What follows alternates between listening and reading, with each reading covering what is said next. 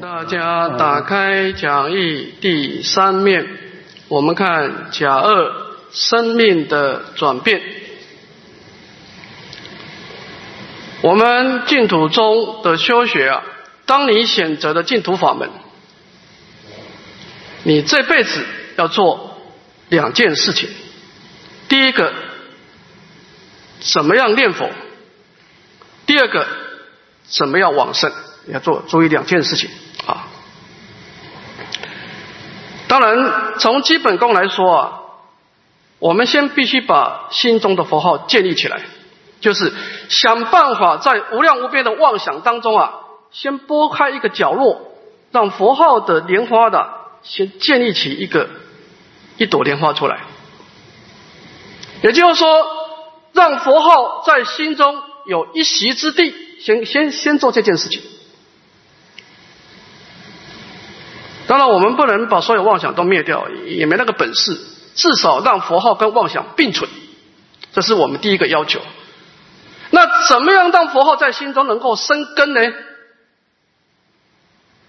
那就是你要跟佛号建立一种关系。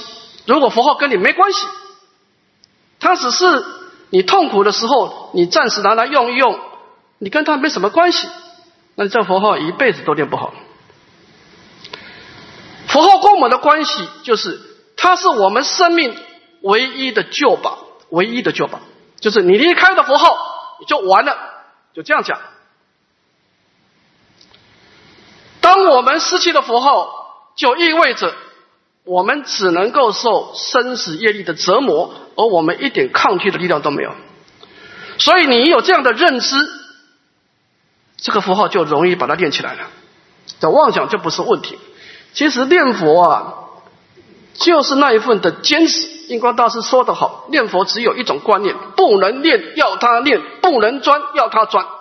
当你坚持的时候，妄想就怕你，就这样子。你要不坚持，妄想就越来越大，就这么回事。因为它本来就是虚妄的嘛，真妄不两立嘛。你光明一强调，黑暗就消失掉；你光明一落，黑暗就出来。道理就这么个道理。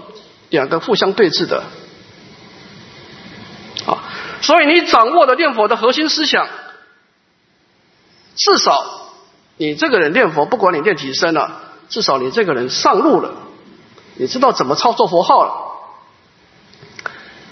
那么接下来你就有资格来谈一谈往生的问题了，就是我念这么多佛号，我怎么样让临终的时候让这个佛号啊，从一种资粮从一个种子而转成一种往生的现行，临终的时候要能够阿弥陀佛能够现在其前，要把力量现出来，这个问题就复杂，非常复杂了，就没那么简单。就跟念佛，念佛很简单的，因为念佛你不用处理其他问题，你就把佛号念起来啊。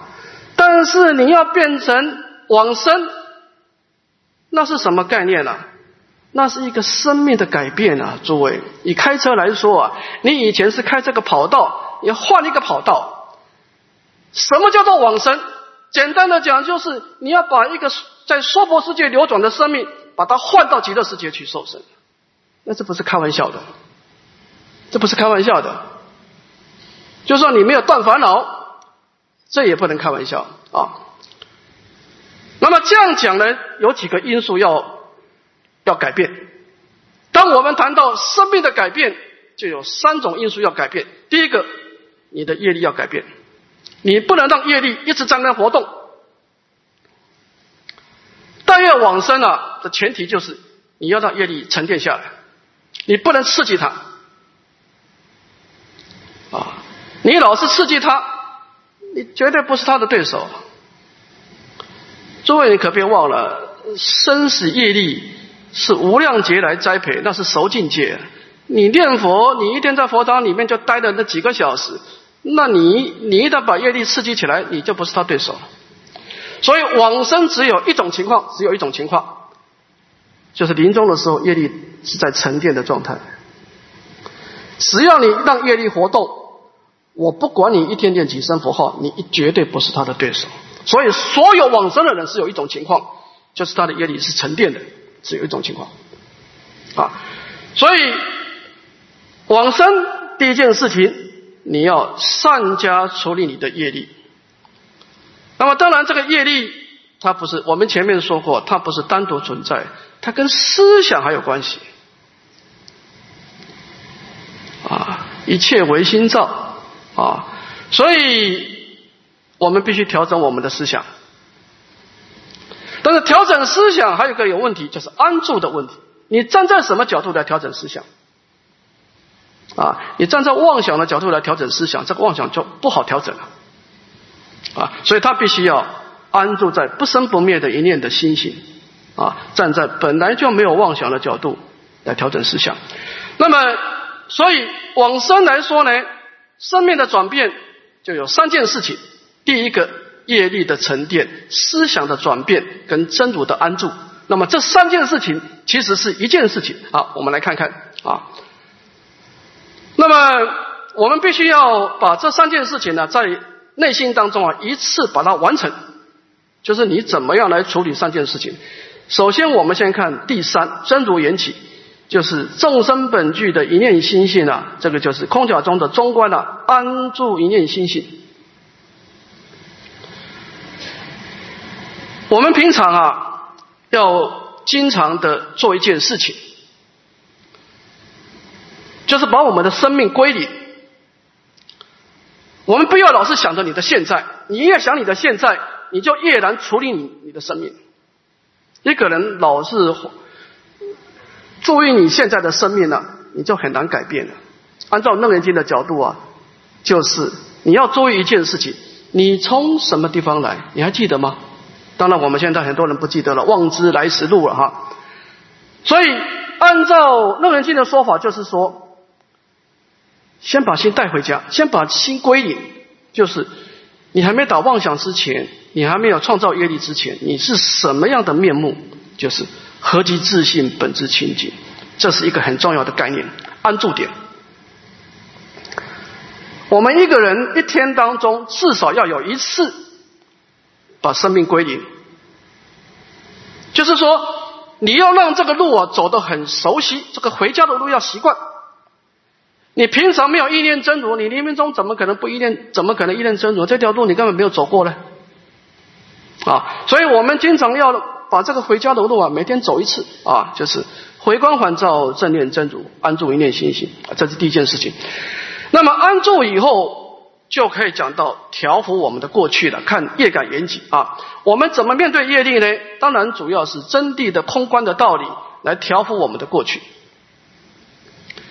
诸位，什么叫过去？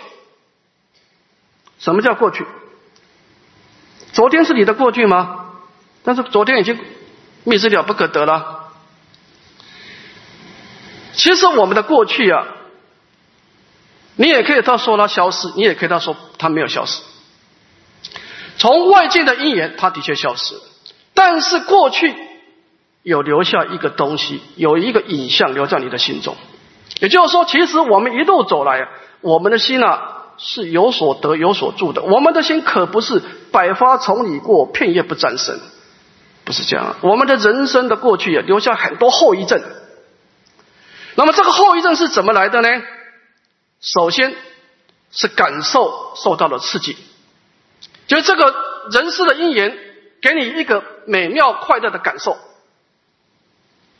那么这种感受的刺激啊，我们人我们的内心有一种特性呢，我们喜欢快乐，不喜欢痛苦，这是本性，这不需要学习的。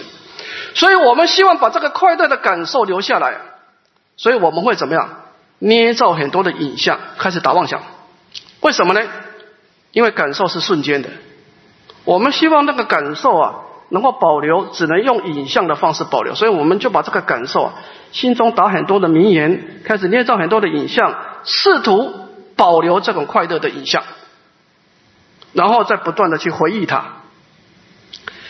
这个影像经过你不断的意念呢，它的势力一次一次的增长，从妄想变成念想，就是烁烁现行，声声号耀。这个念想就很糟糕了，因为诸位不是所有的妄想都能够激发业力，不是不是不一定不一定，但是当这个妄想跟地气意识的执着结合起来的时候，这种妄想就变成一种颠倒妄想，就是一种专注的念想，它就一定能够激发业力了。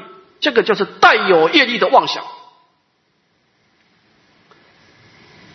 么，一般戒赌中的人呢，他有什么问题呢？他念佛的时候啊，他面对这种颠倒妄想，他他做两件事情：第一个，用佛号去压他，哎，他有时候压得住，有时候压不住；第二个就是转移目标，我不去想他。所以，这个颠倒妄想一直存在，一直存在，因为你没有处理它嘛。诸法因缘生，你没有创造一个黄灭的因缘，它当然存在嘛。你墙角有个垃圾，你不扫，它，你你你不去看它，你不去扫它，你摆一个花盆在它的前面把它遮住，它还是在嘛。所以净土中为什么很多人临命终的时候生死那一关迈不过去呢？因为你没有处理好你的过去。所以造成的一种所谓的真妄合合，就是汉丹大师说的：一个人不调伏颠倒妄想人呐，佛号只听念，妄想只听长，临终的时候真妄现前，佛号也现前，妄想也现前。你们猜猜看，哪一个势力大？当然妄想势力大，因为它无量劫来，你你每一个人都有盲点了。每一你诸位，除非你是再来人了，你只要你。你是正常投胎的，你一定有问题啊！你一定是对财富、感情、民生，你一定有一个特别喜欢的东西，你才会坐在这里啊，诸位，你才会来投胎的了。也就是说，你上一辈子临命终的时候，一定仁者心动，一定是你一种强烈的颠倒妄想去刺激了某一个业力，所以我们才来投胎的嘛。而这个妄想你不对治它，它就永远存在嘛。所以我们现在怎么办呢？可没有人要你把妄想消灭，不是，就是把它放下，因为他本来就希望的啊。所以放下之道呢，简单的修就是无常观。你光想，你光想这个影像啊，是生灭无常的，无常它就能够得到两个概念。第一个，无常故苦，也就是说。我们为什么会一而再、再而三打这个妄想？因为我们假设这个妄想会给你快乐，因为你曾经在这边得到甜头嘛。我们当然像是人生的经验，因为人生的经验，这个妄想会留下来，就是他曾经给你快乐嘛。所以你你认为说他以后也会给你快乐嘛？我们会由此推列推嘛？其实错，他会变化。他以前给你快乐，现在会伤了伤害你。所以无常故苦，因为他不安稳。这第一个。苦即无我。第二个，他没办法掌控。诸位，快乐的成立要两个条件：第一个，它必须要稳定；第二个，它是可掌控的。你能够随时去掌控它，你能够随心自在。如果你是不得自在，那这个快乐不成立。所以佛法的意思就是说，你用无常的智慧去造它，它马上现出原形。第一个苦，生名苦地。第二个，放弃主宰，你没办法去掌控它，就这个妄想对你没好处的，你自己去惹尘埃的，本来无一物，你自己自找的，而你找了这个妄想，它不断的变化，它给你痛苦，让你不得自在，所以我们慢慢慢慢的就化解我们的盲点，我们认为它是快乐的，是长久的，是自在的，这种概念就消失了啊，所以消失的时候呢？这个妄想对你的引导牵动力啊，就降低了。诸位，罪从心起，将心参；心若灭时，罪已亡。一个人临终的时候啊，为什么有些人他很容易从娑婆世界的业力跳脱出来，稍微念几句佛号就往生极乐世界了？有些人呢？他就没办法从娑婆世界的业力里面跳脱出来，不要说念佛了，他从过去都走不出来。当然，有些人说：“哎，因为我业障比较重啊。”不是，不是你业障比较重啊，因为你妄想打太多了。这跟妄想有关系啊，诸位。我再讲一次啊，业力，当你造了以后啊，它是种子位，它是一个种子，它没有主动攻击你的力量啊，它没有它。就是你不要刺激它，它不会他不会主动攻击你的，所以你去惹它了。如果业力是有主动的攻击能力，那没有一个人可以往生啊！大业往生也不成立了，那每一个人都要消业往生了，那就惨了。那净土宗就不是一生可以成就了。业力虽然可怕，但是它有一个很大的弱点，就是它没有主动攻击你的力量，它没办法主动攻击你，它必须要你去刺激它，它才会转成现行。那么什么东西来刺激业力呢？就是你的颠倒妄想。每一个诸位，我们现在每一个人都有一种，不是你一般的妄想啊。你你日常生活里面的柴米油盐酱醋茶，这个妄想跟你临终没关系，那没关系的哈。有一种妄想，它满足两个条件：第一个，烁烁现行，你几乎每一天都会出现一次的；第二个，它出现以后，你几乎没办法控制它，声声耗药。诸位，这个妄想，请你小心，请你小心。如果你不用无常的智慧来调伏他的话，冥冥中可能就是因为他把你留到娑婆世界了，你今生就功亏一篑了。你再多的佛号都没有用。我再讲一次啊，生死业力只能带走，你不能够说。哎，我先把它激发起来，我再跟他拼的。你激发起来，你就完了，你就完了。所有往生一定是带业的，没有人把业力激发起来，没有。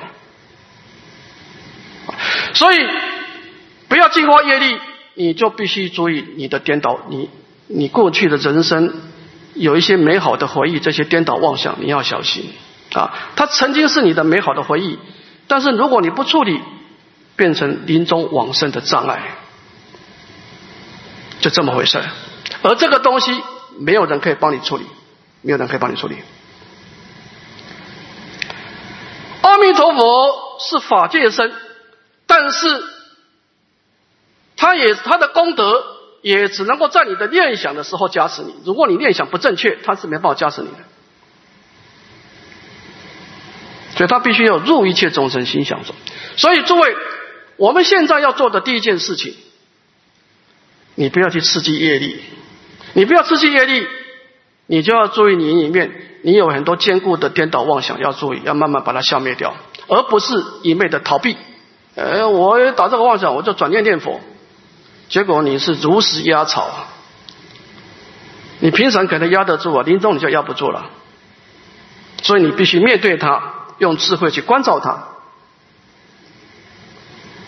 让你看到它的真相，它不是你想象的那么美好快乐，其实它是无常苦无我的，啊，这是第一点啊，就是我们过去在人生的美好经验中捏出的这些颠倒妄想，一定要让它调伏下来，这第一个。第二个，我们怎么开创我们来生的未来？那么当然这个就是假观了，那也缘起啊，中道的思想，所谓真空妙有就是假观啊，这个假观呢，它一定要。见相修心，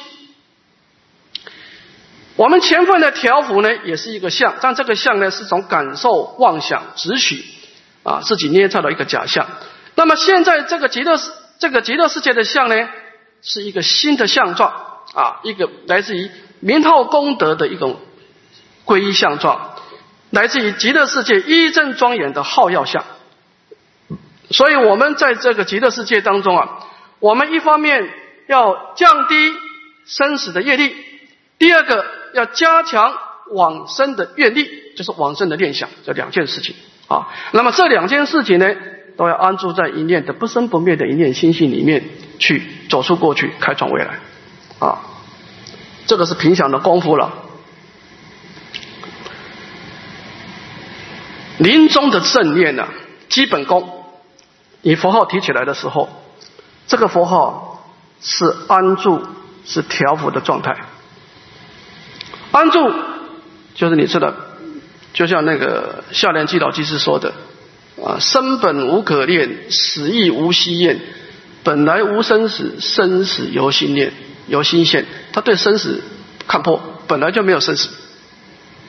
那么虽然没有生死，他有如梦如幻的颠倒想，就是调伏的问题了。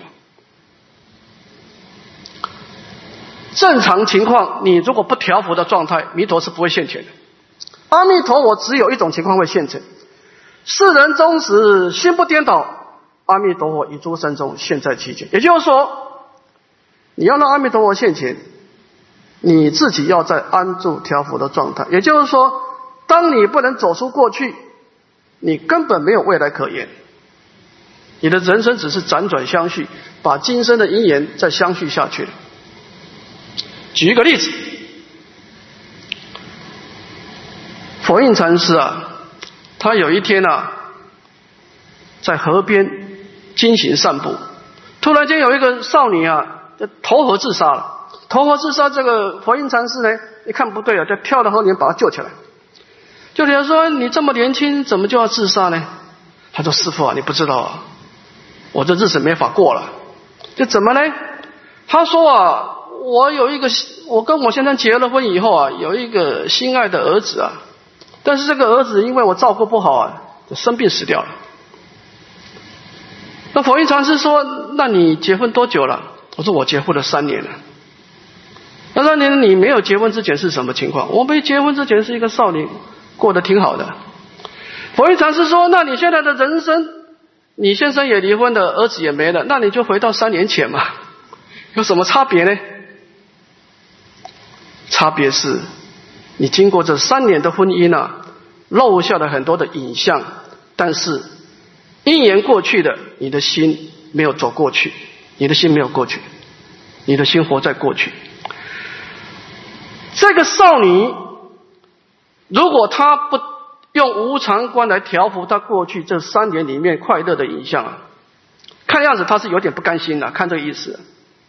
因为因为人生本来就因缘和合，希望有生，因缘别离，希望明灭嘛。你跟你先生的因缘就三年，你跟这个儿子也是三年的因缘这过去一生他只是人生是很现成、很很真实嘛，他把你的因缘如实的现出来。但是我们的心呢不真实，喜欢打妄想啊，所以。这个少女如果她没有调伏，我们可以合理的推论啊，她未来会有两件事情会出现。第一个，她一定会继续轮回。就光是他这个妄想啊，他走不过去啊，他一定招感生死业力。第二个，他跟他的儿子、跟他的先生，未来还有很多的事情，还有很多的因缘的互动。所以诸位。人生的可怕是怎么回事啊？叫做辗转相续。业力的可怕就是他呢，它这个地方 A 创造的 B，B 创造的 C，就是说你不能让它相续。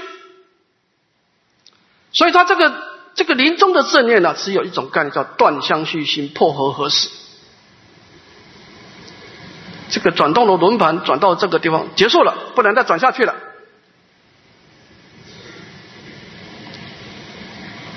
当然，业力要不要相续，就看你的妄想有没有相续啊。诸位，只要你现在的内心还有什么事情过不去，你现在最好把它，最好现在临终之前让它过去。如果你这个坎没有过去，你临终这个坎就过不去了，就这样子，就过不去了。过不去的后果就是你要为这个妄想付出再一次受身。受老病死折磨的代价，觉得折伏现行烦恼，折折折伏现行烦恼，就是在讲这这件事情。好，所以所有往生的人的基本功，他的佛号是安住，是调伏的。那么，当然你能够走出过去，安住调伏，你才有资格讲引导，让佛号引导啊。那怎么引导呢？我们就往下看啊，感应道交啊。看一二仰仗佛力啊！我们前面透过提起佛号以后，安住心性，调伏过去，现在就有资格谈感应道教了，这样引导啊！我们把它念一遍。诸佛如来是法界身，入一切众生心想中。是故汝等心想佛时，是心即是三十二相八十随行好。是心作佛，是心是佛。诸佛正片之海，从心想生。我们的内心有两种的念想，一个是从人生的经验得来的，人生得来的念想基本上几乎都是错的，因为他受了感受的刺激，透过妄想，透过直取，这个大概都跟生死业力有关系的，跟生死业力相通的。这一部分的妄想，当然我们要去面对，要去处理。第二个是来自于经典佛陀的圣言量依教起观产生的念想，这个是要建立的啊，就是往生的念想啊。那么这个往生的念想为什么这么重要？因为它牵涉到感应道教。我们来看第一个，先看看佛陀的功德力。诸佛如来是法界身，佛陀的功德力是圆满意义、自在意啊，但是遍一切处啊。不管你在台湾。在新加坡、在大陆、在澳洲啊，都有佛陀的功德啊，而且佛陀呢是自在的，他不受束束缚的。但是一个自在的佛陀，当要把这个功德转他成是要落实到每一个生命的时候，他必须要有很重要的桥梁，就是助一切众生心想中。我们必须要对极乐世界要有念想，就是说，凭什么这个佛号在临终的时候？它会产生一种往生的力道，因为你提你你临终提起佛号的时候，你要念想极乐世界的一正庄严。如果你这个时候想的是娑婆世界，那么这个佛号可能就变成一种人天的快乐了。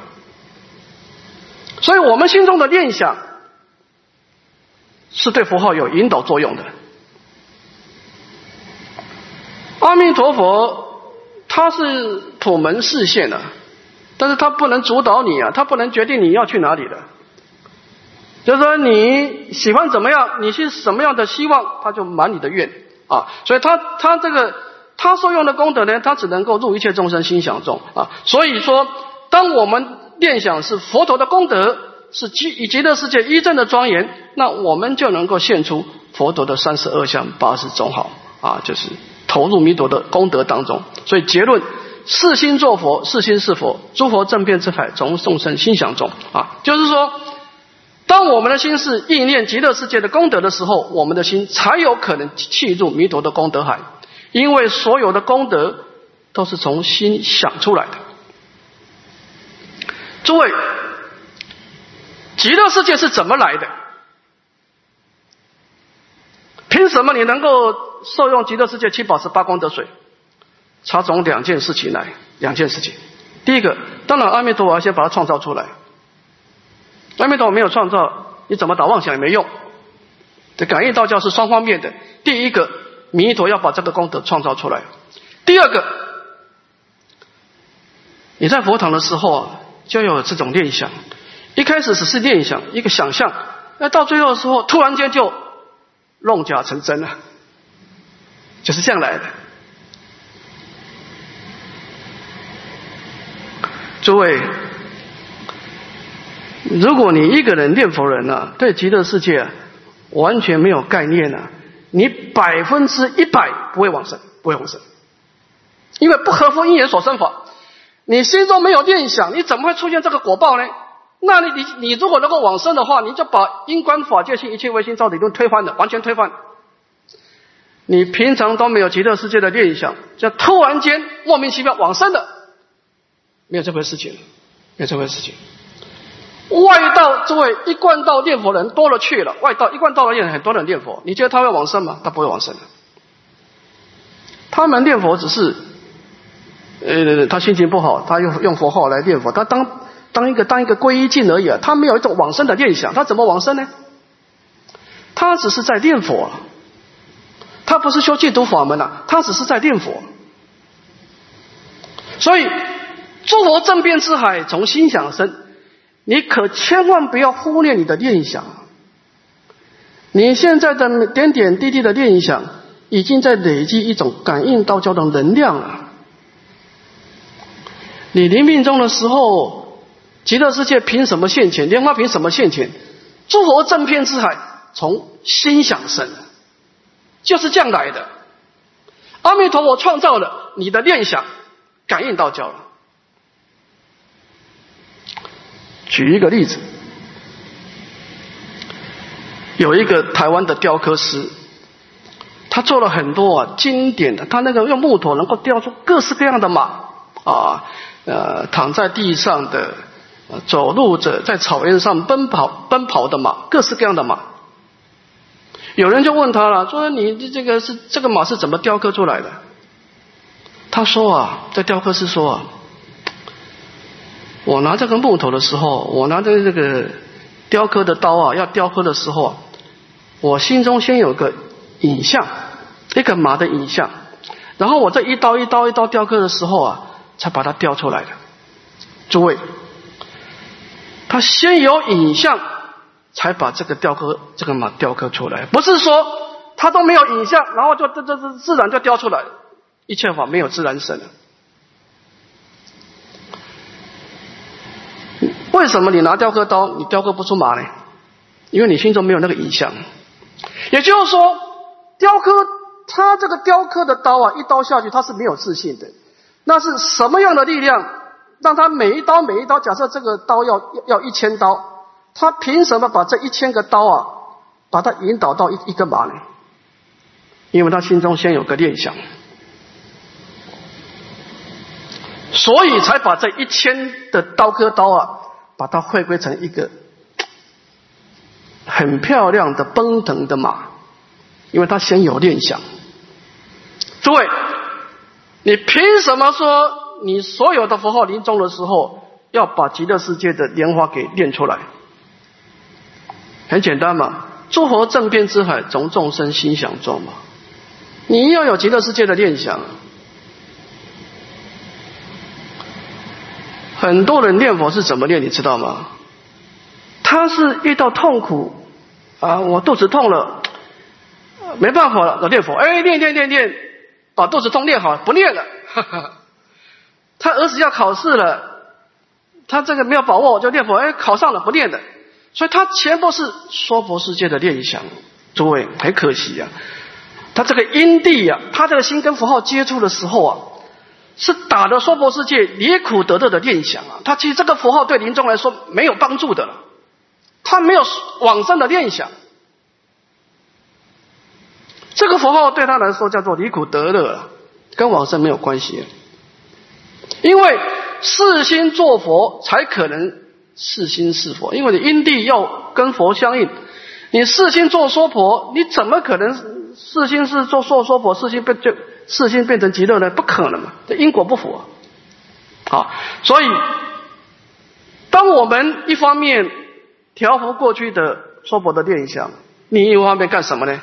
建立极乐世界的念想就很重要了，因为它跟临终的感应道交有绝对的关系。也就是说，阿弥陀佛的功德是现成的，但是他要跟你产生感应道交，你提起符号的时候，你必须有极乐世界的念想。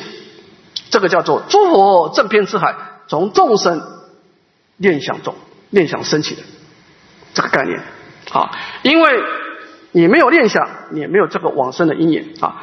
那怎么样建立往生的念想呢？我们看第三段，看临终往生的力量啊。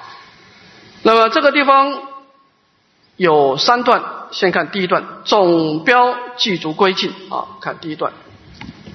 世尊，我一心归命尽十方，无碍光如来，愿生安乐国。好，那么往生论在创造众生的往生的极乐世界念想之前呢，他先讲说，为什么我们要介绍极乐世界的这影像呢？他讲述两个理由。他说，世尊，我一心。那么我们在念想极乐世界的时候，要注意两件事：第一个，归命尽十方，无外光如来，这是第一件事情，要有皈依的心；第二个，愿生安乐国，啊，要有往生的心。所以，所有以下的所有的这些极乐世界一正庄严的念想，就是为了两件事：第一个，加强你对阿弥陀佛的皈依；第二个，增长你往生的业力，啊，就是借假修真呐，啊。好，我们再看第二段啊，先把这个总标，就是说，你你极乐世界啊，观莲花观，重点不是你把莲花观观得多清楚，不是这个意思，而是你要把这个莲花的庄严相、功德相观出来，让你产生皈依的心、好药的心。重点在这里啊，清不清楚是其次，你要能够怎么样？归命尽十方，无外光如来，愿生安乐国啊！这关键在这啊。好，那你记住这样的观念以后，我们就有资格来谈往生的念想。看一二，那么这个时候有三种念想跟我们临终往生是有关系的。第一个庄严想，庄严想就是极乐世界的依报庄严，你要有一个正确的念想。第二个功德想，极乐世界的正报的身心有什么功德，你也要有正确的念想。第三个成就想，前面两个是因缘的假观啊，依报正报，这个是回光返照，观照一念心性。你相信你一定可以往生。前面两段的目的是建立我一定要往生，第三段是我一定能够往生。啊，前面两个是我想要往生，我一定要往生。后面第三个成就想是我一定可以往生。啊，是这个概念。啊，这三个所缘境不一样，一个是依依报的所缘境，正报的所缘境，第三个是观察一念心性。啊，这三种念想要现前。我们先看第一个庄严想，庄严想有三棵大地宝树跟莲花啊。我们先看第一个大地庄严，大地庄严，我们先看总标，先看第一段。观彼世界相，胜过三界道，究竟如虚空，广大无边际，正道大慈悲，出世善根生。那么我们在修观之前呢，这个。天津菩萨呢，他先提醒我们一件很重要的观念，说：观彼世间相。这个世间相是指的极乐世界的依报庄严啊，包括大地啦、宝树啦、莲花啦、池水等等啊。那么，首先我们要知道啊，这个极乐世界的这个相状啊，是超过三界道，它是超越三界的果报。我们做一个解释。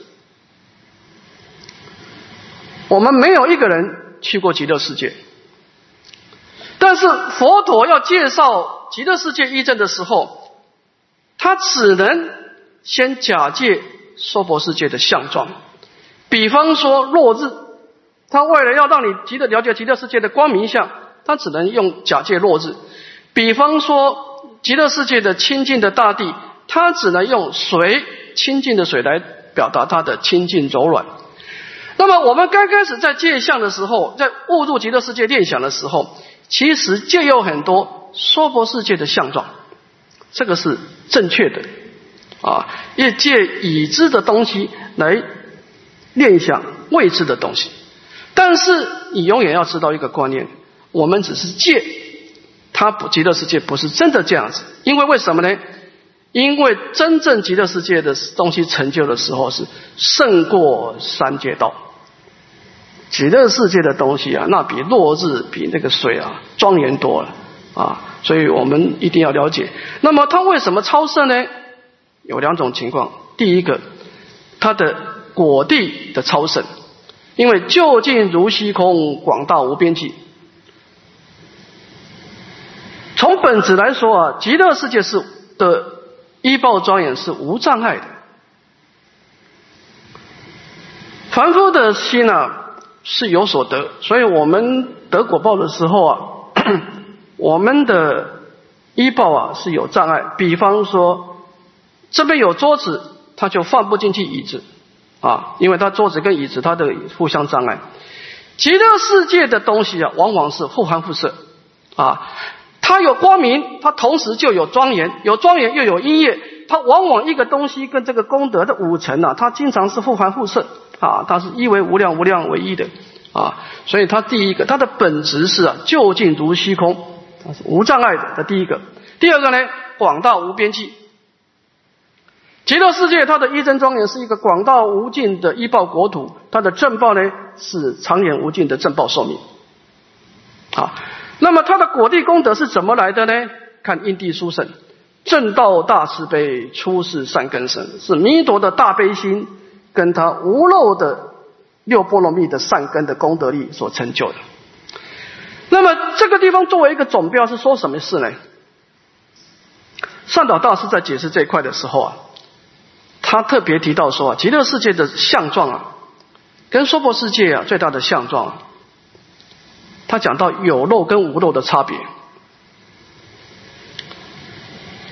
娑婆世界的相状啊，你不断的欣喜啊，它会带动烦恼跟业力，所以现娑婆世界的相状啊，你真的是越少接触越好。所以说，为什么到晚年的时候，佛陀要我们都摄六根，纪念相聚？因为你六根所得到的东西啊，它都是有漏的相状，但是极乐世界的相状不是，它不需要都摄六根，就是。你按照佛陀他的文字这样的引导啊，他这个相状啊，啊，究竟如虚空，广大无边际，啊，正道大慈悲，出世善根生。这个相状跑到你内心的时候啊，它会产生两种功能：第一个消除罪障，第二个往生净土。所以此相状非彼相状，他先鉴别极乐世界的相状啊。那跟凡夫的业感缘起可不一样啊！它是弥陀的善根力、慈悲的愿力所创造出来的啊，那是本愿功德所变现的，那完全不同的啊。好，那么我们先讲到一个总标啊。好，今天讲的有没有问题啊？哎，请说。和尚慈悲，弟子有个问题啊，就是说我们人的一念心性具空假中三观哈，那么是不是可以请和尚慈悲开示一下？好，谢谢。那么心性它是清净的、记住的啊。按照佛陀的说法，我们要处理人生的问题啊，要先超越人生。你要要要把心呢，这个一心三观呢，先讲一心呢，就是你要回到原点来处理。你不能站在你现在的地方来处理，你现在就没法处理。所以一心三观，它第一个回归到一念心性，这是第一个思想，就是找到生命的原始点。站在本来没有业力的角度，站在本来没有妄想的角度来对治妄想；站在你本来就记住极乐世界功德的角度来意念极乐世界，你本来就记住，所以意念极乐世界是正常的，所以打妄想是不正常的啊。所以你这个这个叫做什么？这个叫做大乘信心。这是我是未成之佛，诸佛是已成之佛，其体无别。这个信心你一旦建立呀，你就赢了一大半了。就赢得一大半了。就是说，凭什么无量劫的妄想能够在你短短的几年让你调伏？凭什么？凭的就是达妄本空嘛，它本来就不真实啊，它本来就没有嘛，就是凭这个概念嘛。那你今天不回回回归到生命的原点，那表示这个妄想都是真实的，你凭什么跟他对峙呢？哦，你一天在佛堂就两个小时。你一天打二十二二个二二十二个小时的妄想，你就想用两个小时的佛掌跟二十二个小时对峙啊？你这不开玩笑吗？是吧？凭的就是真能破妄，因为你本来就没有，我凭的就这件事情。所以，诸位处理问题站在什么角度很重要。先把心归零，这第一个概念。好，好一心。安利以后就可以讲三观了。空就是调伏了，就把这个东西，意思就是要把它消灭掉就对了。从往生的角度，我们现在的心呢，我们现在正常人是不会往生的，诸位，正常人不会往生的。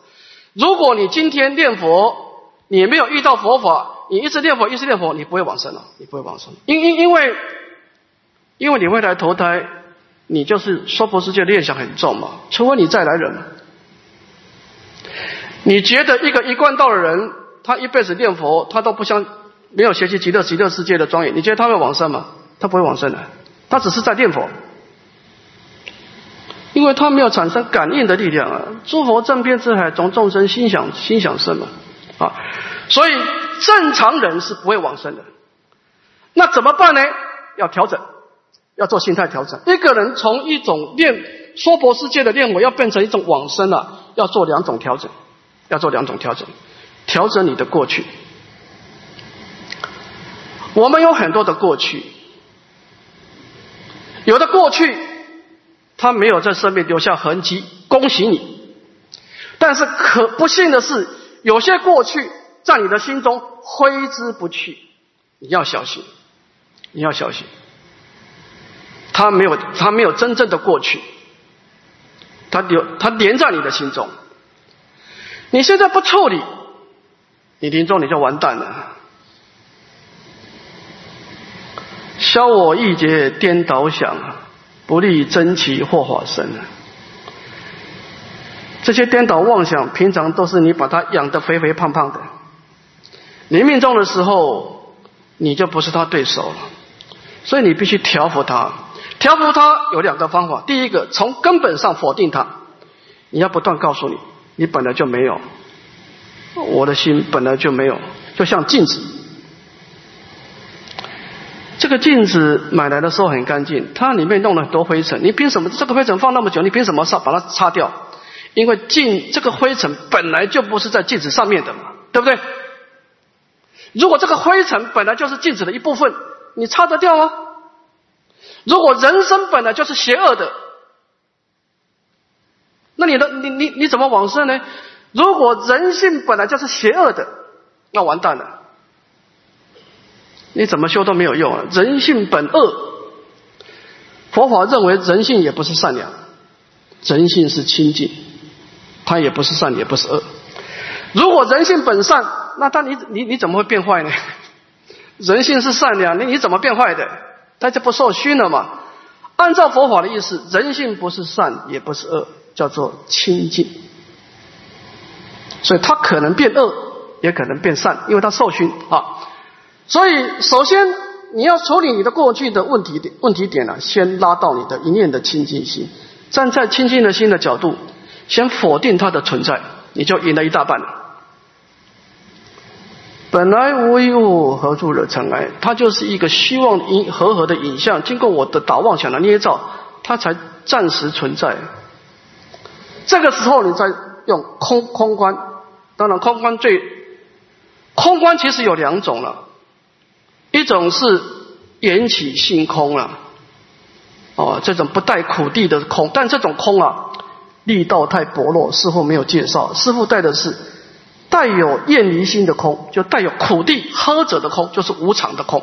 因为这个力道啊比较强，药性强啊，所以空观有两种，一种是中观的思想，因缘所生法，我说即是空。但是这种操作起来要太轻，它只适合在一种这个妄想形成的时候，你没有产生，你你对这个妄想不是贪爱，是一种责任感。有些人的执着是因为责任感了啊，但这种人这种人少了哈。大部分都是因为你贪爱嘛，你去惹他嘛，你自己不，就是说妄想哈。我问你，我现在问大家一个问题，你觉得是？你说是扶持抓住我还是我抓住扶持？啊？当然我抓住扶持嘛，因为我抓住扶持，所以我才可以把它放下嘛，恢复我的手的清净嘛。诸位。你不要老是觉得说妄想放不过你，其实错，是你妄放不过妄想，知道吧？你说，哎，我一天到晚打妄想，你自己要这样子的，难道不是吗？你自己要这样子的吗？哎，妄想本来是没有，是你自己在那打妄想，你自己你自己把它打打出来的。所以，既从心起，还从心还从心灭嘛。所以，解铃还须系铃人嘛。你把它打出来，你就必须把你去要把它消失掉嘛。所以怎么消失它呢？伟大的佛陀知道说，我们为什么打妄想？因为你认为他会给你快乐嘛。简单讲，咱们古人不是一句话吗？回忆总是美好的，对不对？你看一个人哦，很奇怪哦，两个人在一起经常吵架，吵得很厉害，一离开的时候老是想他。有没有？因为你离开他的时候，你想他美好的一面嘛，但是一见面的时候又不是这么回事了嘛。所以打妄想的可怕是怎么样呢？就是说，娑婆世界其实伤我们很深啊，害我们很重。但是我们对娑婆世界的妄想啊，我们老是记得它美好的一面的，这个很糟糕，你知道吗？就是说，其实中外你们觉得，你一生走了，你觉得快乐多还是痛苦多？你觉得人生人生值得吗？你觉得值得吗？你觉得人生值得吗？我觉得人生得不偿失啊，快乐太少，痛苦太多。当然，年轻人可能听不进去了。大概五十岁的人会，五十岁以上会同意同意我的看法，对不对？我不，我们不能够说人生没有快乐，但是人生的快乐付出的代价太大，不成比例。譬如刀上的蜂蜜，但是为什么我们来生还要轮回呢？因为我们对娑婆世界，我们宁可相信自己的妄想。我们总是去记得娑婆世界美好的一面的，这是一个很大的盲点。我们没有看到他曾经折磨我们这一面呢，所以我们必须要修观来对视心中的妄想。现在问娑婆世界的可怕，不是外在啊，是在我们里面内心的妄想。我们对娑婆世界产生错误的解读啊，这个是会启发生死业力的爱取。在十二因缘里面说啊。一个人有业力，要透过爱取再产生有，这个有就是这个业力可以得果报了，变成现行。所以，我们要处理我们以前对娑婆世界留下的那些美好的影像，这个影像是一种错误的影像，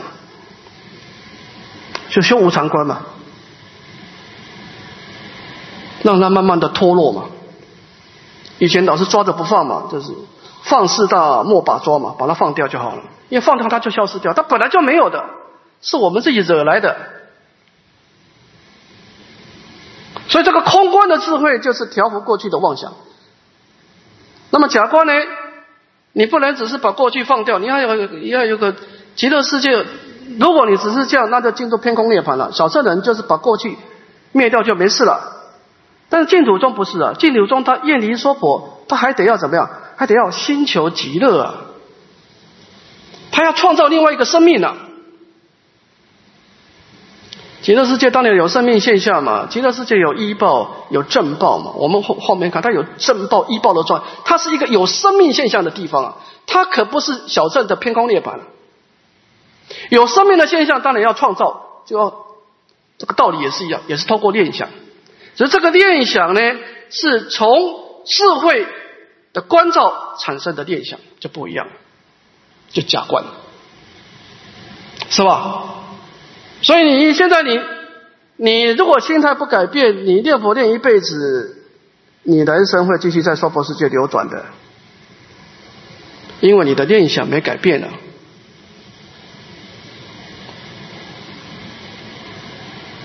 所以我们现在要做两件事情，第一个。减少娑婆世界的念想，第二个加强往生的念想，净土的念想是做两件事情。当你临命终的时候，往生的念想的势力强过娑婆世界的念想。一念相应，一念佛；念念相应，念念佛。一句佛号就够了，就够了，不要多。在净土中，它重点在感应道教啊。净土中的成败的标准，佛陀没有讲数目啊。净土中是只论感应，不论数目。你念一万声，你没有感应就是没感应了。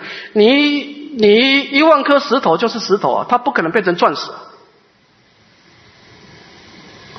净土中的往生从来就不是从数目上判断的，啊，是能不能创造一种往生的感应道教？是你已经往生了，那数目才能决定你的品位。啊，所以也就是说，我们无量劫来，我们被外在的环境的误导，我们的心已经是偏向娑婆世界。现在要透过一种一心三观了，把它调过来，再往说极乐世界的地方倾倒。就这棵树啊，因为因为我们不知道什么时候往生嘛，那随时要准备好。当你当你这棵树是往西方极乐世界倾倒的时候，你随时把它砍掉，它只能够往西方倒下去嘛？是不是这个概念？随时做好准备吧。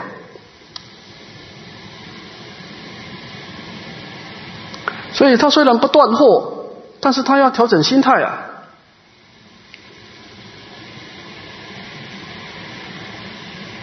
啊，好，就这个概念，这一心三观就这样。当然我们啊，空观其实无常观讲过，现在重点在假观，怎么建立往生的念想啊？好，再回答一个问题。